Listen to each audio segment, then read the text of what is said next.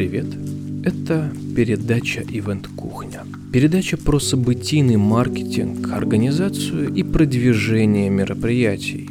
Здесь практики событийного бизнеса когда-то делились своими историями и кейсами.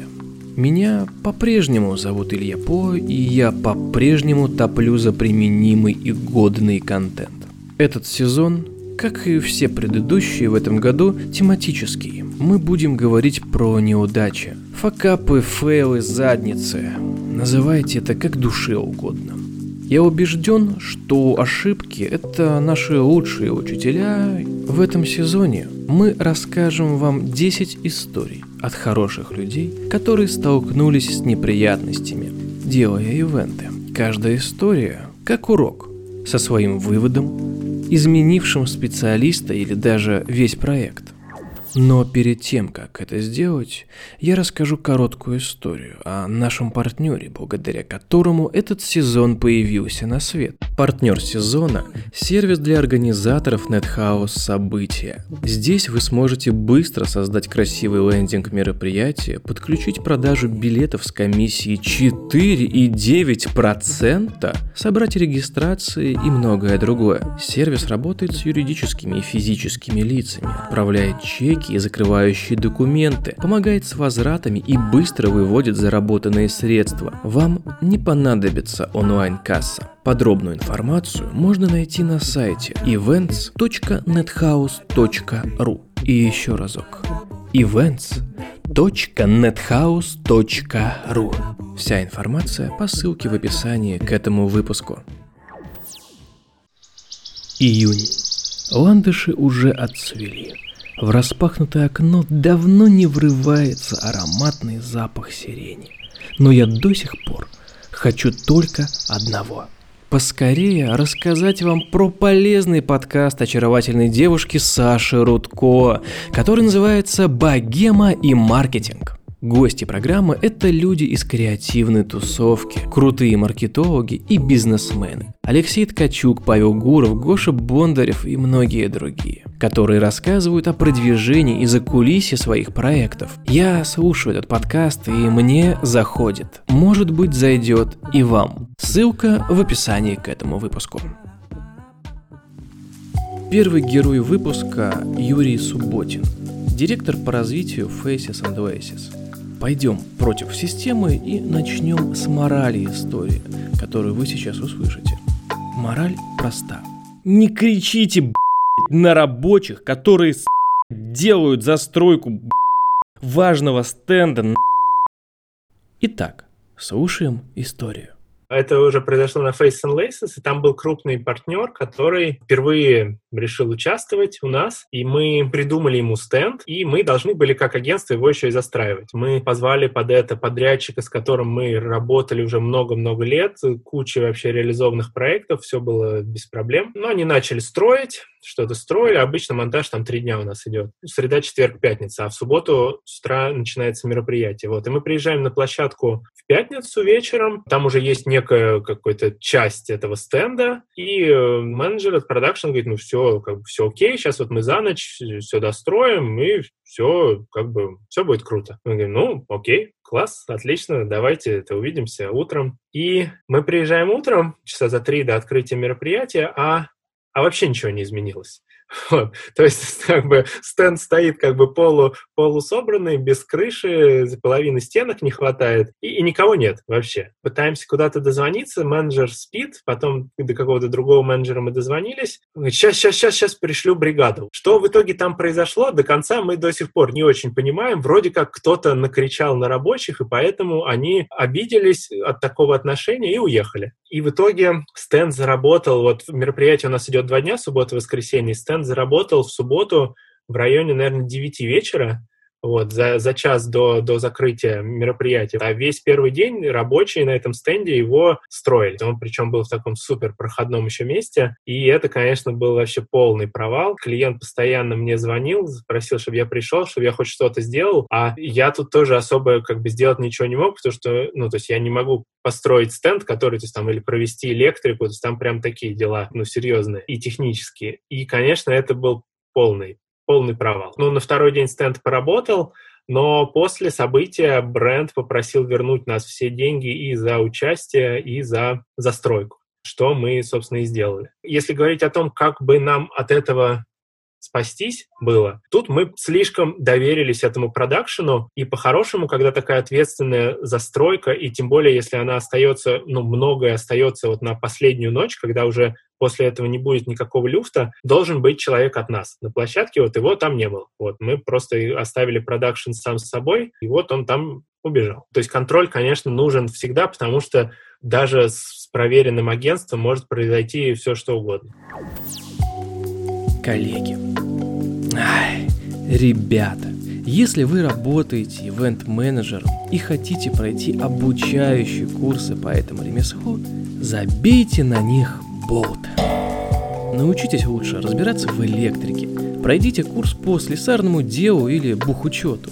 Я вас уверяю, это будет лучшее вложение ваших денег. Ну а следующая история от Юры про фарфор и советское наследие, которое оказалось таким же хрупким. Нужно было ланчевать один продукт, и мы предложили, как идею лонча, произвести много фарфоровых фигурок с такой некой отсылкой к советскому там наследию. Все это любят, они такие милые, кругленькие, красивые. Вот, это здорово клиент сказал, круто, давайте производить. Вот, и мы стали искать подрядчиков, потому что мы никогда не производили фарфоровые фигурки по, ну, по какому-то образцу. И столкнулись с тем, что все подрядчики говорили нам о том, что в такие сроки, какие у нас, нереально произвести фарфоровые фигурки. Ну, то есть сам технический процесс, он очень длительный, поэтому фарфор не получится. Но мы так горели этой идеей, нам так хотелось именно вот, чтобы они были именно фарфоровые, а не не напечатанные вот там на 3D принтере, вот это все это не ламповое. И вдруг мы нашли одного подрядчика, который говорит, да, вообще, произведу вам, все вообще отлично. Он такие, вот это это наш шанс. Как нам повезло, как, как мы здорово, значит, провели research, что нашли все-таки такого подрядчика, который может решить нашу задачу. И дальше время шло, куда-то мы двигались, проектировали эту форму там как-то ему в 3D, какую-то переписку с ним вели, вот. Но чем ближе к дате события, тем он реже стал брать трубки. Вот, мы уже так как-то напряглись. За неделю вообще уже запахло жареным, мы пытались выяснить, что вообще происходит, вот, и он нам сказал, что, ну, к сожалению, фарфоровые ну, не получится произвести. Будут не фарфоровые, а гипсовые. Ну, на ощупь они будут совсем как бы другие. И, и по весу, и так далее. Вот. И нам нужно было их, кажется, 50 штук. И он говорит, ну вот вместо 50 фарфоровых я вам произведу 20 гипсовых. А остальные как-нибудь потом там вам еще допроизведу. В итоге он произвел нам, мне кажется, штук 15 или типа того, то есть еще меньше, чем, чем он обещал. Клиент как бы тоже был ну, не, не в полном восторге, но тут уже выбора тоже не было, потому что хоть какие-то фигурки были лучше, чем ничего, но, конечно, это было не то, что мы обещали в своей исходной презентации. Но мероприятие прошло, все были довольны, гости, но мы для себя, конечно, сделали вывод, что, ну, то есть, во-первых, это очень подозрительно, если все подрядчики не могут, а один какой-то такой, значит, супер-супер-пупер подрядчик может. И вторая, наверное, история, когда вы работаете с новым подрядчиком, круто бы попросить у него какие-то рекомендации, то есть, чтобы он дал вам какие-то контакты людей, которые у него что-то заказывали, вот, и вы можете с ними просто связаться и поговорить, потому что если человек ну или продакшн, он как бы не обязательный, или если у него проблемы с качеством, то вряд ли это сильно меняется от заказа к заказу. И, те, кто с ним уже работал, скорее всего, вам скажут, на что стоит обратить внимание и в чем там есть какие-то слабые стороны. Но мы так были в таком восторге от того, что мы все-таки нашли того подрядчика, который реализует нашу изначальную идею, что мы просто уже просто топили вперед и на полной скорости и уже, в общем, получили такой вот интересный результат. И, наверное, Самое важное в, во всех таких факапах, это когда они происходят с какими-то клиентскими штуками, а не с внутренними, это быть на связи с клиентом постоянно и как можно раньше сказать ему, что что-то идет не так. И важно э, приходить к клиенту не с проблемой, а с решением, что говорить, вот, типа, э, ну, фарфоровой фигурки не будет, вот, но нам произведут из гипса. Они, конечно, будут не такие, но это как бы вполне их тоже можно и презентовать и подарить. И очень важно, чтобы клиент чувствовал, что вам не все равно. Не то, что, ну, там эти подрядчики облажались, ну, типа, ну, извините. Вот. То есть очень важно, чтобы он чувствовал, что вы хотите решить проблему клиента, и э, что-то сделать, чтобы все стало хорошо. И это, мне кажется, залог того, что клиент будет с вами работать в будущем. В городе Сочи белые ночи. И иногда валит белый дым. Но лучше этого не допускать. Короткую историю про дым и непредвиденные обстоятельства расскажет Елена Шурыгина, основатель агентства Redline Event. 2015 год э, мы вывозили в Сочи один из департаментов банковской сферы. Мероприятие, инцентив программа была, была экскурсионная программа, была деловая программа, ну и, как правило, банкет. Это, если знаете, в Сочи э, есть ресторан «Облака», который находится полностью на понтоне, на воде. И там очень высокая влажность. То есть практически ничего нельзя гарантировать, если поднимется ветер или какое-то оборудование может от влаги пострадать, притом это может произойти за неделю. Мы, научные горьким опытом, затребовали все документы, документы у площадки, проверили состояние, связанное с охраной и так далее. Прошла официальная часть банкета, прошла развлекательная часть банкета, и вот где-то в час ночи у нас осталось уже 10 классных активных людей на танцполе. И в этот момент я лично проходила мимо танцпола, остановилась, разговаривала с директором этого заведения у барной стойки, поднимаю голову вверх и вижу задымление прям реально начинает валить дым я понимаю, что это происходит на фирмовой конструкции, которая закреплена наверху шатра. И в этот момент э, резкая такая вспышка огня, и начинает гореть одна из световых голов. В этот момент я смотрю на собственника этого заведения, благо он рядом был. Его просто молниеносная реакция нас спасла. Он бежит к огнетушителю, на ходу его открывает, тут же ему подносят стол, который просто забирают у людей, а он на него запрыгивает, линейку техники начинают опускать, я в этот момент начинаю в танцы уводить гостей в другую часть зала. Мы потом с ними разговаривали, они говорили, что они даже не поняли, что произошло. Было ощущение, что действительно я с ними танцевала какой-то танец. Они отключают э, линейку этого оборудования светового, он тушит, ну, там просто замкнуло от э, влаги одну световую голову. Дальше мы поднимаем это обратно, и не поверите, танцы продолжались. То есть это такой небольшой моментик, но который остался очень ярко в памяти. И действительно такое бывает. И я думаю, что очень часто у многих моих коллег были ситуации, когда отключался экран или отключалась часть экрана. Микрофоны у спикера, обязательно у важного спикера или у гениального директора, когда он стоит на сцене. Но это техническая составляющая, к сожалению, на которую иногда мы не можем никак повлиять, даже если приложили все, все усилия и предусмотрели максимально все вот в этом плане. В следующей истории Лена рассказала про, наверное, самый необычный райдер и условия для VIP-персоны мероприятия. Давайте узнаем, как же чествуют почти королей. У нас был очень клевый концепт в рамках данного мероприятия «Новый год в каменных джунглях». Мы отталкивались э, от задачи клиента, что необходимо на данном клиентском мероприятии рассказать э, новый вектор развития компании, о том, что они трендовые, цифровые, прорывные и так далее. И вписать это в местную дестинацию, локацию Крыма. Собственно, почему и был выбран аэропорт, потому что он сам по себе очень модерновый, такой хай-тековский весь, а внутри он эко, он зелененький, красивенький, и прям вот в него заходишь, и такое ощущение, что ты дома. Ну и, собственно, на стыке двух этих противоположностей была создана концепция «Новый год в каменных джунглях», и у меня, собственно, как у человека креативного, было видение за пять дней до мероприятия, я увидела, что на нашей фотозоне гостей должен встречать какой-то зверь. Я отлично понимаю тему с экологией, использованием животных и так далее, но в данный момент это вот прям реально было такое видение, которое я решила обсудить э, с нашим клиентом, и они с большим восторгом восприняли эту идею, и мы решили, что в наших силах э, привести какую-нибудь зверюшку, естественно, дрессированную, на наше мероприятие. У нас был в тот момент очень клевый брокер, который за пять дней смог решить все логистические вопросы, связанные с транспортировкой, с документами э, на животное. Зверюшка девушка прилетела, но там было одно очень важное «но». Тигренок должен был попасть на фотозону до момента включения полного звука и захода гостей, потому что он должен привыкнуться, то есть у него такой был свой саундчек, который необходимо было провести. Но он утомился, и когда его встретил наш координатор свет контроля, он решил погулять. И гулял он долго.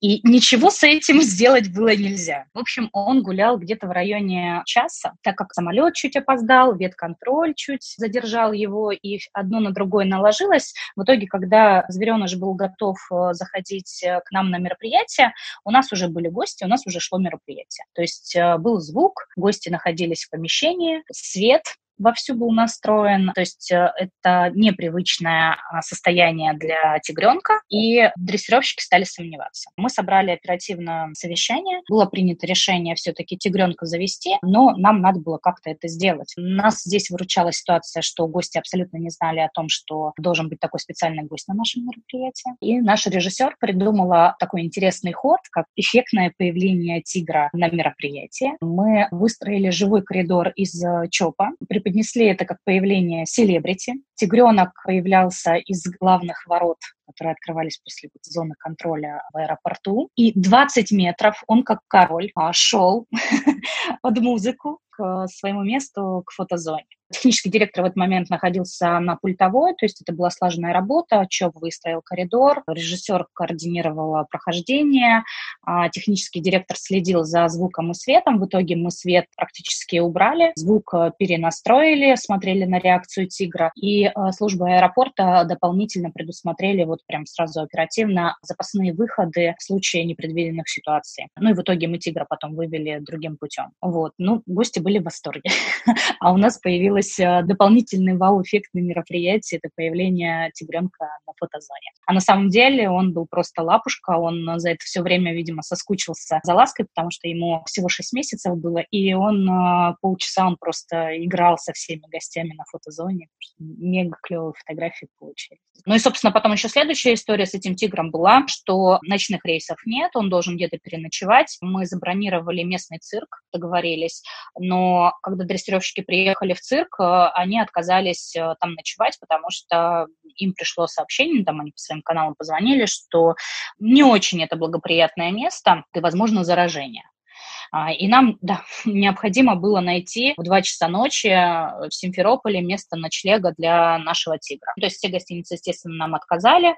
А нам пришли э, наши партнеры по логистике, они предоставили свое такси, которое стояло возле отеля заведенным двигателем всю ночь, и там прекрасно спал тигр. Настало время прощаться. Но не стоит лить слезы, мы с вами обязательно еще услышимся в следующих выпусках передачи Ивент Кухня. В завершении хочу пожелать вам только одного. Откройте сервис для организаторов NetHouse события и сделайте свой первый красивый лендинг мероприятия на этом сайте и подключите продажу билетов с комиссией 4,9%. Всего вам доброго. До свидания.